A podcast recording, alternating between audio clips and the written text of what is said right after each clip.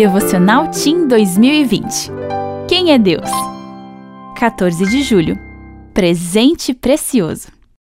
Meu filho, dê-me o seu coração. Provérbios 23, 26.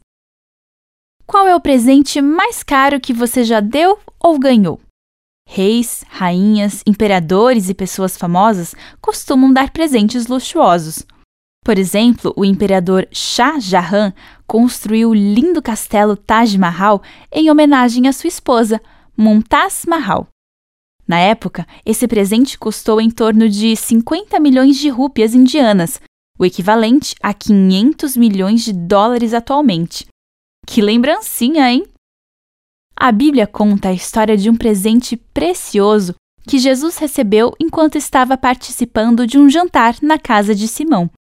Naquela época, a forma com que eles se sentavam à mesa era bem diferente. A mesa era baixa, próxima ao chão, e as pessoas comiam deitadas.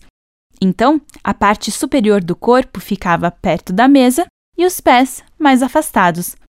Como estavam distraídos, os participantes do banquete não perceberam que uma mulher havia entrado na sala com um embrulho especial. A Bíblia diz que ela estava determinada queria entregar o que tinha de melhor para Jesus.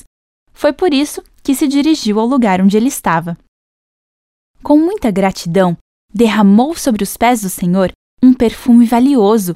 Depois, enxugou os pés do Salvador com os próprios cabelos.